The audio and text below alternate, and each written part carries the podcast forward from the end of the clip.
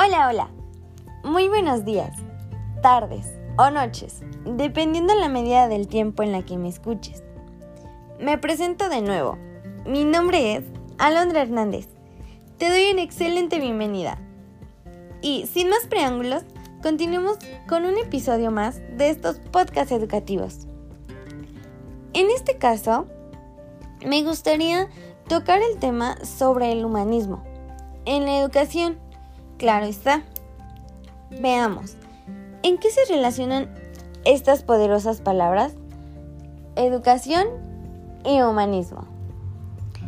Cada persona debe o tiene una autorrealización en cuanto a sus aspiraciones y sus necesidades.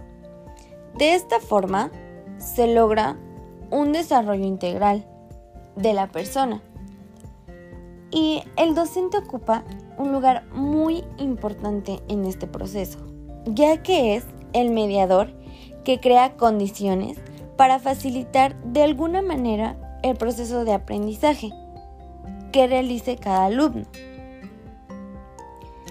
Sin dejar atrás que esto también implica en la vida personal del alumno, y a eso se le podría llamar aprendizaje significativo vivencial, mencionando también que gracias a dicho aprendizaje se puede generar una autoevaluación en cada alumno, ayudando a la autoconfianza y a la autocrítica. Ahora, hay que tomar en cuenta la realidad de quién es un alumno en la perspectiva humanista. ¿Cuál es el papel del alumno?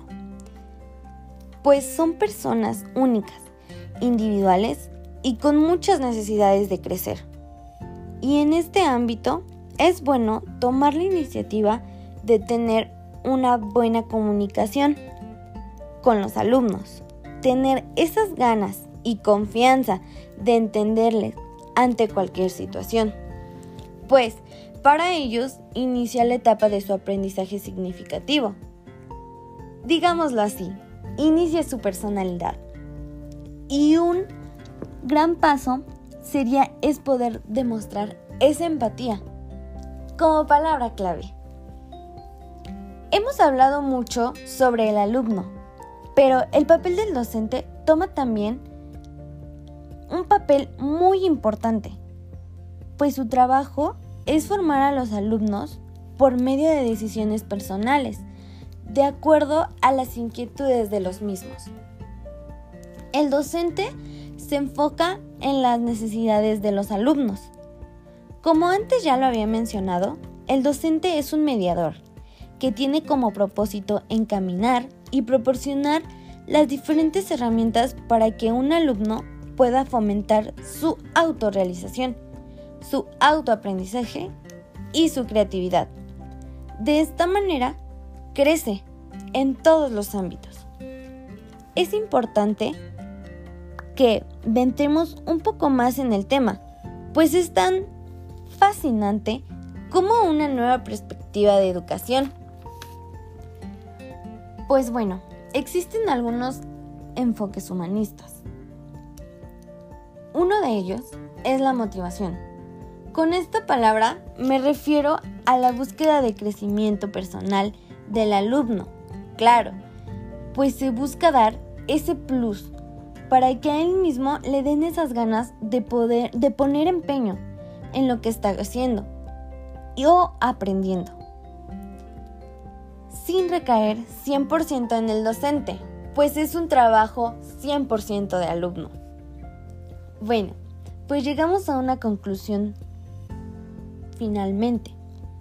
Y a grandes rasgos, la finalidad de la educación humanista es fomentar la autorrealización de la persona y por lo tanto el modelo humanista es parte importante de la educación para que exista un mejor proceso de aprendizaje y enseñanza, señalando también a un mejor ser humano.